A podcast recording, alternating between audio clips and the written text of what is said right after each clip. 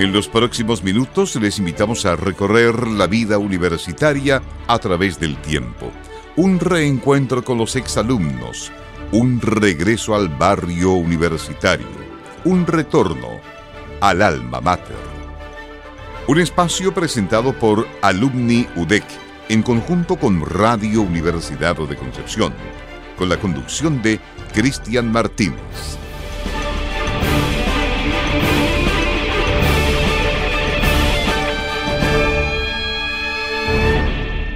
Hola, ¿qué tal? Muy buenas tardes. Bienvenidos a Alma Mater, el programa de Alumni UDEC y Radio Universidad de Concepción, que como todos los miércoles, a eso de la una y media, nos invita a conversar con nuestros queridos exalumnos y exalumnas. Para hoy tenemos a don José Luis Díez Suerter. Él es abogado de nuestra casa de estudio que estudió para allá por los años 87 al 92. Es doctor en Derecho de la Universidad degli Studi di Roma Tor Vergata en Italia.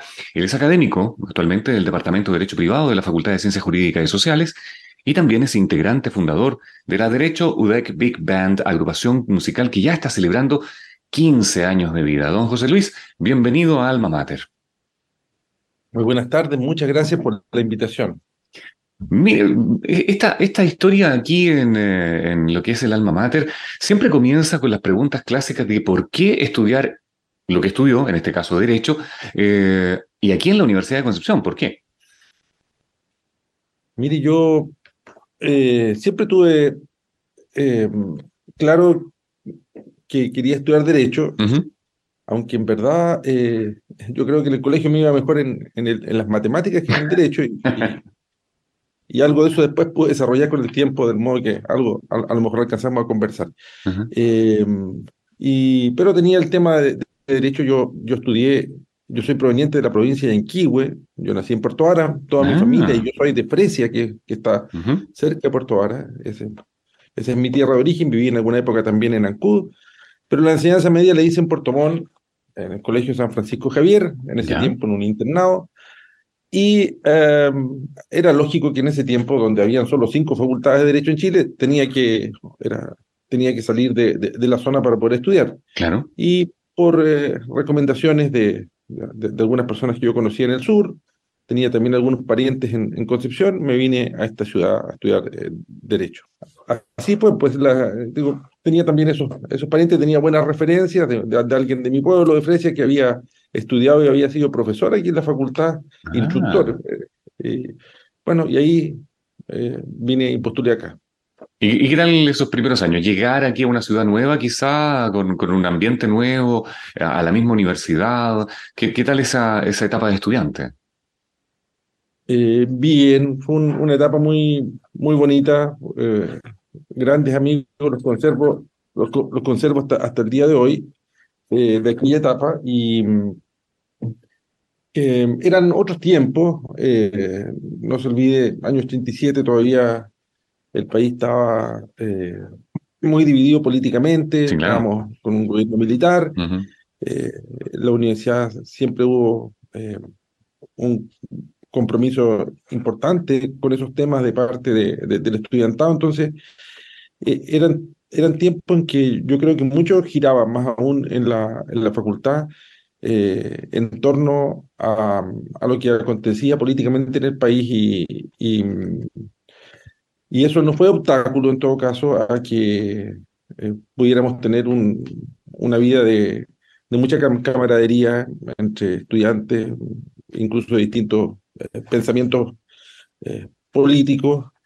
Eh, y fui muy bien acogido, yo creo, en esta ciudad. Eh, primero, naturalmente, nos empezamos a juntar más los estudiantes que éramos de afuera, uh -huh. pero también luego eh, quienes eran de Concepción eh, fueron muy acogedores con nosotros, pero, pero eran años muy distintos en, en ese sentido y también ni pensar en, en la actividad cultural que, que, uno puede ver ahora, no sé, sí. ayer andaba, estos días andaban en, en, en, la, en, la, la, escuela de verano y, uh -huh. en la feria del libro uh -huh. y, y hay tanta actividad hoy día en Concepción, ese tiempo... Ese no, tiempo no, no, era, no, no, se, no se podía hacer. Quizás. Pero pese a todo eso, uh -huh. eh, fue una muy buena experiencia y inmediatamente capté que, que el nivel de los estudios en la facultad era muy bueno, que los profesores eran de primera, que me impresionó inmediatamente saber que muchos de mis profesores habían publicado libros con los cuales estudiábamos, entonces me, me sentía estar eh, estudiando de primera fuente con los maestros. ¿Y qué tal esa relación? Bueno, ya lo, lo acaba de mencionar, los profesores, tener eh, a, los compañeros, tener esa, ese ambiente que se creó. Eh, ¿Algún ramo ahí complicado con algún profesor quizá que pueda recordar? También eran otros tiempos en ese sentido. ¿eh? Yo, creo que hoy día, si uno probablemente compara la, los, índices de, aprobación, bueno, y una serie de otras eh, medidas que se toman para hacer más expedita la, la educación, la evaluación, eh, son muy distintas, pero siendo distinto así y todo, eh, siempre fue para mí muy grato y, y tal vez a lo mejor yo no lo percibía en, en aquel momento porque, como yo le digo, yo venía del sur, entonces mi primera, mi primera y única experiencia universitaria era estar acá, pero si yo lo miro con el tiempo, creo que fui muy, fui muy afortunado en esa, en esa decisión por, por una serie de ventajas. Primero, en lo, estrictamente académico, estamos en una facultad de, de, primer nivel. Nosotros somos una facultad, como se sabe, muy antigua, anterior a la, a la universidad. A la, misma universidad, claro. Eh, vamos a cumplir eh, este año 158 años, parte de 1865, entonces hay una larga tradición. Y em, además, em, en la facultad eh, hay ciertas áreas eh, que son en general todas, pero, pero por lo menos el área que a mí me gusta, la que terminó siendo eh, mi área de especialidad, que es el derecho privado, el derecho civil, hay una gran escuela que viene desde hace mucho tiempo y que es muy reconocida en Chile como, como una escuela de punta en, en esta materia. Entonces, creo haber tenido la fortuna de haber estado estudiando con, con quienes eran probablemente los mejores o, muchos de los mejores de, Chile y, eso fue una fortuna. Y aparte de todo eso, también uno lo valora con el tiempo que, eh, que, tener acceso a un campus tan bonito, eh, a, donde además se vive eh, una auténtica vida universitaria. Exacto. Donde uno convive en el casino, en la biblioteca, eh, en, en, múltiples actividades en el foro, con, estudiantes de distintas carreras que son mis amigos hasta el día de hoy. Eso seguramente es, es algo eh, muy positivo. Si, si uno a lo mejor lo compara con otras universidades donde las facultades están aparte, donde no tienen estos campus, y bueno, y por cierto, como digo, la calidad académica eh, me ha permitido a mí algo muy simple, que, que, que, yo creo que pocos a lo mejor lo pueden decir en otros, a lo mejor en otras especialidades o en otras ciudades. El, el, el sentir toda mi vida que profesionalmente nunca he tenido un límite por no haber estado en Santiago. O sea, he hecho muchas actividades con académicas, profesionales, como abogado, eh, en distintas partes de Chile, incluyendo Santiago, y nunca he sentido que por haber estudiado acá he tenido un límite. Incluso por, por, seguir viviendo en mi especialidad acá, no, no, no creo tenerlo porque me gustó primero investigar. Ah. Eh, yo eh, creo haber sido un alumno normal. No, fui un gran alumno en, la facultad en, notas. Eh, y en alguna época incluso dudé si era lo que me gustaba, pese a que me inscribí con mucha seguridad, pero después alguna duda tuve pensando en el mundo de, ingeniería o ingeniería industrial o ingeniería comercial por ahí. Pero eh, lo que me fascinó a mí fue la época de la memoria de prueba. Y, y ahí eh, investigué bajo la guía de un, de un, profesor que, que me marcó, uno de los que más me ha marcado en mi vida eh, académica, que es el profesor Ramón Domínguez Aira, un gran profesor, doctor de la Universidad de París y uno de los juristas chilenos que, más importante que ha existido en la historia del derecho civil chileno, y un gran investigador. Y, y él me dirigió una memoria de prueba y y me marcó mucho, por cierto, con algunas conversaciones, eh, pero él es una persona eh, que, que más que a uno darle consejos con, con las palabras, lo, lo, guía con el ejemplo en ese sentido. y, para mí era estar eh, bajo la guía de alguien que había hecho muchos aportes. Entonces, viendo su ejemplo de cómo investigaba, yo me puse a trabajar en un tema que resultó ser los años siguientes de mucha actualidad y de presente actualidad en Chile, y, cada vez más, que es el tema de las indemnizaciones de perjuicio por daños, eh, por accidentes, eh, por, por, lesiones, por ofensas, todo el tema de los daños morales, de los daños materiales, de, las indemnizaciones de perjuicio, que incluso hoy día a veces aparecen hasta por la prensa. Y hice una, un análisis de, de las sentencias que se habían dictado en Chile en esa materia, muchas, 800 sentencias más o menos. Eh, Gran trabajo. Trabajé eh, en algo que hasta ese momento no era tan no era de tanta actualidad, eran básicamente accidentes de tránsito, accidentes ferroviarios según la época, pero que hoy día se, usted lo ve eh, ampliado un montón de otras hipótesis como eh, negligencias médicas, eh, vicio en la construcción, demandas contra el Estado, detenciones ilegales, en fin, todo ahí siempre las personas, aparte de una sanción penal o administrativa, buscan el pago de una indemnización de perjuicio. Y, y en esa etapa yo lo disfruté mucho.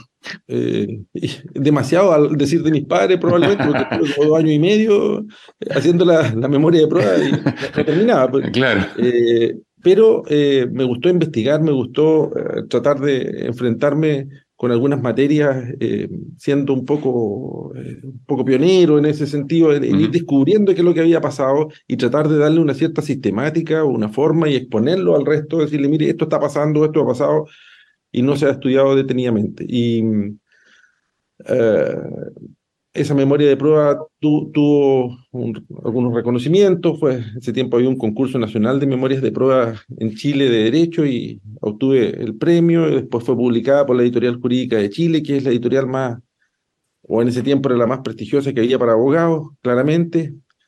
Y, y después de eso, bueno, ya se me abrieron las posibilidades de ir a hacer un máster en, precisamente en el tema que yo había hecho esa investigación, me lo ofreció la, universidad, a su vez a la universidad le, habría, le había ofrecido el cupo a la Universidad Católica del Paraíso, un profesor fallecido, Alejandro Guzmán Brito, que lo tengo que mencionar eh, por la gratitud que le tengo, y él había visto mi libro y me había me recomendó entonces para seguir un magíster eh, en, en, esta, en esta materia que se, que se iba a dictar en eh, la Universidad de Roma Tor Vergata y, y me fui. Sí, y después de eso, ¿Qué, eh, después de eso me fue bien y, y, y seguí eh, un doctorado allá, entre otras cosas. Y entonces eh, yo le puedo decir, eh, el mundo académico se me fue por mi gusto por la investigación. y después, claro, uno, uno en, la, universidad no puede solo investigar, eh, también imparte lecciones y ahí vino todo lo que también es muy bonito, que es conocer las nuevas generaciones, conocer mentes muy agudas, que no tienen prejuicios jurídicos todavía y que muchas veces a problemas que uno eh, los viene analizando hace mucho tiempo, o los vienen los autores analizando hace mucho tiempo, ellos eh, con su frescura de, de, jóvenes le dan otra mirada y a veces cosas muy, eh, muy interesantes. Entonces, bueno, ahí, ahí me fui a estudiar este magíster, después este, este doctorado y, y volví a la universidad. Entonces, completé un poco más de tres años en Roma y seis meses en Pisa y fue una, una experiencia muy, muy formativa. Mis, mis, lazos académicos, muchos de ellos permanecen hasta el día de hoy, con quienes fueron mis compañeros eh, de Italia, de otras partes de América Latina. Eh, y también hice una vida más allá de lo académico muy interesante también. Viví en un pueblo cerca de, de Roma, 30 kilómetros, en, cerca de Castel Gandolfo, eh, mm. y ahí, en el fondo, eh, gané una familia, que la familia a la cual yo le rentaba el lugar donde vivía, hasta el día de hoy tenemos muchos contactos, así que creo haber podido conocer la vida de, de los italianos. Eh, tal como es, sí, la, la, vida. como es, y también incluso toqué en una banda allá, eh, en un pueblo que se llamaba Albano, que está muy cerquita de ahí, que era una banda comunal, una banda ciudadana que tenía más de 100 años, de dónde en el fondo creo haber sacado un poco las ideas para para haber hecho la Big Bang acá, en el sentido de, una agrupación musical, ciudadana, eh, de aficionados, pero con eh, un director profesional y donde no hubieran diferencias ni de edad, ni, ni, ni, ni, de ocupaciones, profesiones, era muy, muy variado lo que había ahí y, y esas, esas agrupaciones son muy típicas de Italia y, y, han, funcionado por mucho más de 100 años. Entonces, bueno, eh, fue una muy linda experiencia y, también lo mismo puedo decir de Pisa y muchas de las cosas que aprendí tienen su, origen allá y yo, yo le diría, no, no, no hay semana que no agradezco eso, eso que se me presentó como, como experiencia académica y como experiencia de vida.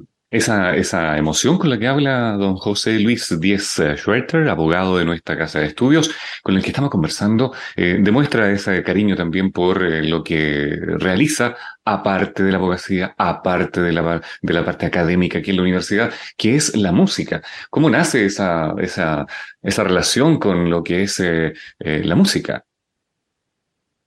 Mi, mi, mi relación parte muy temprano porque porque mi madre es eh, muy aficionada a la música, eh, ella eh, cuando pequeña tocaba piano, después toda su vida su instrumento fue el acordeón, que se toca mucho en el sur de Chile, descendiente alemana y mucha influencia del acordeón en la, música alemana sureña, como también lo hay en la música chilota, y vivimos en Chiloé también, así que es un instrumento que mucho se toca por allá. Y siempre la escuché tocar acordeón, algo de guitarra, por ahí me enseñó, pero en realidad eh, bueno, yo, yo soy un afortunado de haber vivido en un pequeño pueblo del sur de Chile, agrícola, campesino. Eh, tengo, experiencias que, yo creo que gente que vive en la ciudad no las tiene, pero hay cosas que tampoco las pude desarrollar tanto como, y, que son un poco la contrapartida de eso, eh, como, como haber estudiado música más formalmente. Entonces, bueno, aprendí algo de, de guitarra, un poco al oído. Pero siempre tenía el gusto por la música y cuando estaba en Concepción, Concepción es una ciudad musical, y, y, empecé a, a, a, interiorizarme de otros géneros, que yo allá los escuchaba probablemente en la radio sin, sin identificarlos, allá se escuchaba otra música, más música de tango, de vals, de, eh, aparte de, la, de, de, la música de la época, pero, pero aquí escuché el jazz y el jazz me gustó mucho. Eh, no recuerdo bien cómo, cuál habría sido mi primer concierto de jazz, pero me, encantó la música de jazz. Y, y ahí seguí escuchando un profesor de la facultad que, que, que me marcó mucho y a muchos otros eh, aficionados a la música en la ciudad, no solamente abogados, sino que profesionales, que era don Juan José Chorber, que él falleció y, y tenía una, una colección de música de jazz impresionante y era muy generoso con aquello y ahí uno lo guiaba, que empecé a escuchar. Yo siempre quise, me gustó el saxofón, quería, eh, dije algún día voy a, eh, voy a tratar de aprender y ya cuando iba terminando la carrera empecé a, trabajar algunos veranos en, en, el sur de Chile como, como, ayuda, como abogado, ayudante de abogado, junté algunos recursos, me compré un saxofón y, y tomé, empecé a tomar clases con un profesor eh, que, que fue mi primer profesor y que me, me enseñó a tocar, don Juan Luna, fallecido. Y, y así comencé y después fui a Italia. En Italia volví también a, a, tomar clases en, en, una escuela comunal, que era, era gratuito eso, con una muy buena profesora. Y me integré a esa banda y bueno, así fue. Y, y, después, y después llega a Chile y crea esta, esta Derecho Deck Big Band, con todas las ideas eh, eh, internacionales. ¿Cómo fue crear eso? ¿Cómo, y, que ya lleven 15 años eh, practicándolo. Así, lo pude ver, lo pude ver el fin de semana pasado por, aquí en, el, en, la, en, los, pastos de la universidad, eh, tocando en el encuentro de centenario eh, de exalumnos más tres, fue, fue espectacular. O sea, y cada vez que veo la Big Band es un regocijo saber que, que, existe, que existe esto acá en Concepción. Mire, en verdad el tema de la, de, la Big Band viene de, de, mi, de mis ganas de continuar eh, haciendo música cuando, vine, cuando yo estudiaba en Italia, en el sentido que yo allá estaba en esta banda comunal, que era, un, que era una banda instrumental, no era una big band, tenía una, una, una composición distinta en instrumentos, eh, tenía clarinete, tenía flauta traversa, tenía corno, que no, que no lo tiene una big band. Claro. Y el repertorio era un repertorio como de arreglo sinfónico, eh, para este tipo de banda o, música ah, popular italiana. Eh, harto Ennio Morricone, por ejemplo. sí, ¿Cómo no? Eh? Pero empecé a preguntar acá qué, qué agrupación podía existir y no había en Concepción. Estaban las bandas estables que, que, existían eran solamente las bandas ligadas a las ramas de las Fuerzas Armadas y estaba, y estaba, y estaba todavía el sorprendente, eh, entiendo ya casi centenario Orfeón de Lota. Sí. Eh, Orfeón Minero de Lota, pero, pero me quedaba muy lejos para ir, para ir a, a, ensayar. claro, entonces no había bandas que no fueran las bandas militares y eh, fue pasando el tiempo, yo ya dije esto es imposible, y una vez leí un reportaje de que la Facultad de Ciencias de la Universidad de Chile se había formado una Big Bang. Y, yo dije, bueno, si la Facultad de Ciencias de la, Universidad de Chile se formó una Big Bang, ¿por qué no lo podemos armar en, ciencias jurídicas? ¿Por qué? Porque yo en mi época ya había conocido a varios abogados que coincidentemente eran, le gustaba la música y cuando volví de mi estudio de posgrado me topé con un verdadero movimiento de jóvenes estudiantes que que eran músicos y tenían, tenían agrupaciones muy buenas, entre ellas Son de la Alexa, a lo mejor alguna vez lo escuchó. Sí, por supuesto. Eh, mm. nuestra, nuestra cantante Liliana Riquelme, Juan Pablo López, eh, actuales de la Big Band tocaban ahí. Entonces, eh, cuando supe esto de, de, que había una Big Band en la Facultad de Ciencias Químicas en, en Santiago,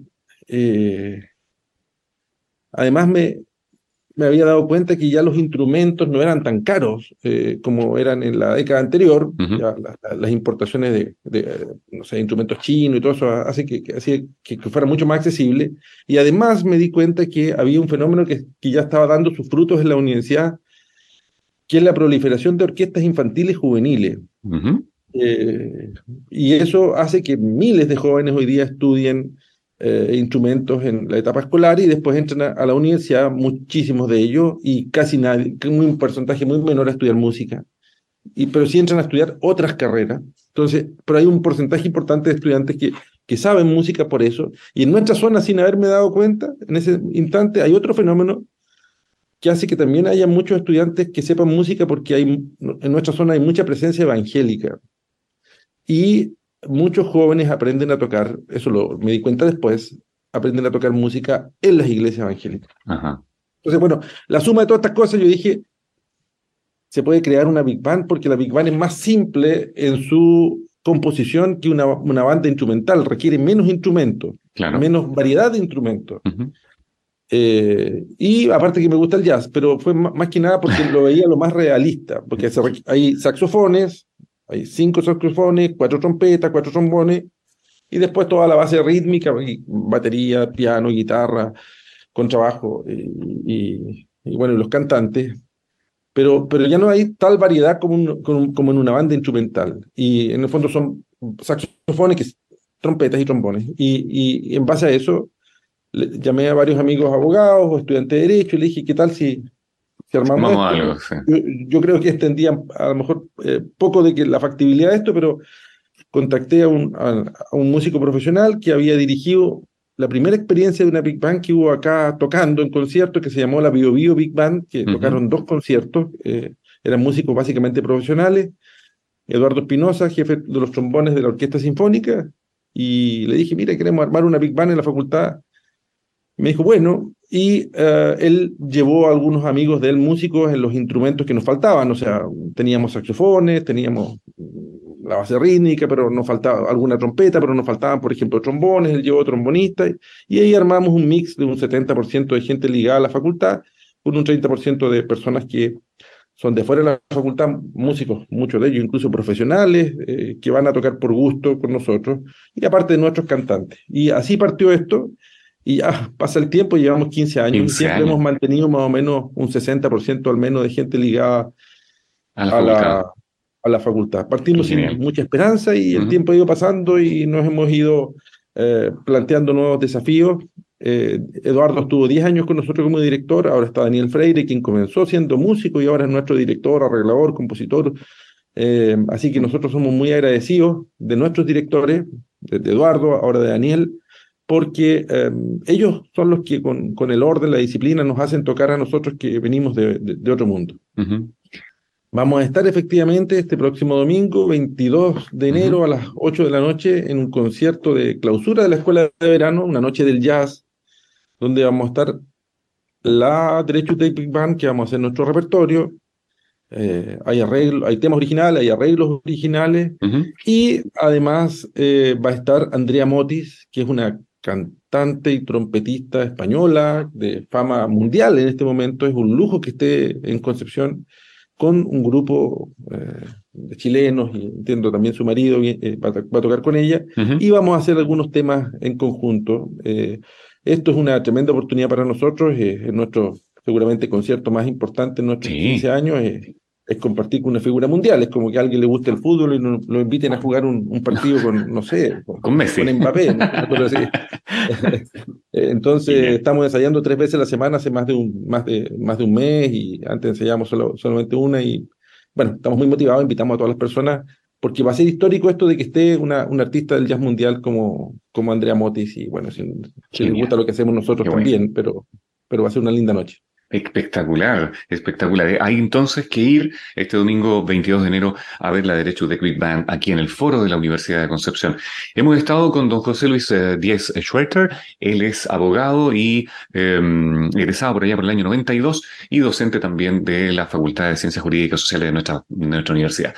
Muchas gracias por acompañarnos hoy, por, contarnos todo lo que nos ha contado. Me faltó decir que usted fue decano dos veces acá en la, en la facultad, eh, que también hizo algo ahí con ingeniería fuera de micrófono estuvimos conversando un poco, que hizo algo en ingeniería, pero eso lo podemos conversar en otra oportunidad porque vamos a dejarlo invitado para que nos siga contando sobre todo de, lo, de su pasión, que es la música, y también de su pasión, que es eh, el eh, derecho. Muchas gracias por la invitación y, los auditores también eh, decirle que en verdad no, no, me dedico solo a la música, en realidad esto es un, es un hobby que, que, estoy inafortunado de, de, disfrutarla. Soy profesor de Derecho Civil y también enseño algunas otras disciplinas, una de ellas Derecho a la Energía, que con esto culmino, que yo le decía que eh, después de dejar de ser decano, hace unos tres años eh, estudié un año eh, de un diplomado en mercados eléctricos en la, Facultad de Ingeniería, en el Departamento de Ingeniería Eléctrica, a cuyos profesores, a Luis García, profesor Claudio Roa, les mando un gran saludo, y fue para mí una experiencia muy notable porque hoy día hay muchos desafíos en nuestra zona, en el país, que provienen del desarrollo energético, y eso va, generando un montón de problemas jurídicos. Y, y bueno, eh, me había ido acercando al punto de vista de las leyes, pero llegué a la conclusión de que faltaba una, parte técnica que entenderla y bueno, me, me, costó, pero, pero salió y pude retomar esa antigua eh, eh, gusto que, que, yo le decía que siempre había tenido también por los números de, desde niño y con la paciencia de mis compañeros, de mis profesores de ingeniería, lo, lo saqué y hoy día eso se, se, tradujo en un ramo, una asignatura que se llama Derecho a la Energía, que es electiva y que los alumnos la están tomando hace cuatro semestres con muchas oh, ganas y quinto año. Lo hicimos junto con un profesor joven que se llama Ginter Besser, hicimos este, este diplomado y hoy día somos los profesores y creo que es bastante pionero en Chile el desarrollo del derecho a la energía y en una zona como la nuestra donde hay producción de hidroeléctricas grandes, chicas, hay termoeléctricas, hay eólica, hay petróleo y gas, en fin, todo eso genera un montón de, de, problemas jurídicos y, y, lamentablemente hasta ahora los abogados que veían esos temas eran provenientes de, de Santiago, entonces mm. la idea es que nosotros que la zona, que la zona cree su propio. Que, que entiendan esto y, y, y, y que den eh, respuesta a estas necesidades jurídicas en nuestra zona y también en, el resto del país, teniendo más aún una universidad con más de 90 carreras donde un montón de otros aspectos ligados a la energía eh, pueden ser complementados en nuestras visiones. Genial, don José Luis. Eh, va a haber eh, trabajo para eso, de todas maneras, va a haber que seguir avanzando en ese trabajo jurídico que tanto le apasiona también. Eh, muchas gracias por acompañarnos el día de hoy. Muchas gracias por la invitación, ha sido un agrado. Bien, y así llegamos al final del programa Alma Mater del día de hoy. Nos encontramos la próxima semana con el último capítulo de esta temporada porque vamos de vacaciones y volvemos en marzo. Así es que nos encontramos el próximo miércoles. Hasta la próxima. Hemos removido recuerdos universitarios y hemos conocido la vida de otro miembro de la familia universitaria. Culmina esta edición de Alma Mater, pero nos reuniremos en el próximo capítulo para reencontrarnos con la historia y quienes pasaron por las aulas de la Universidad de Concepción. Es una invitación de Alumni UDEC en conjunto con Radio Universidad de Concepción.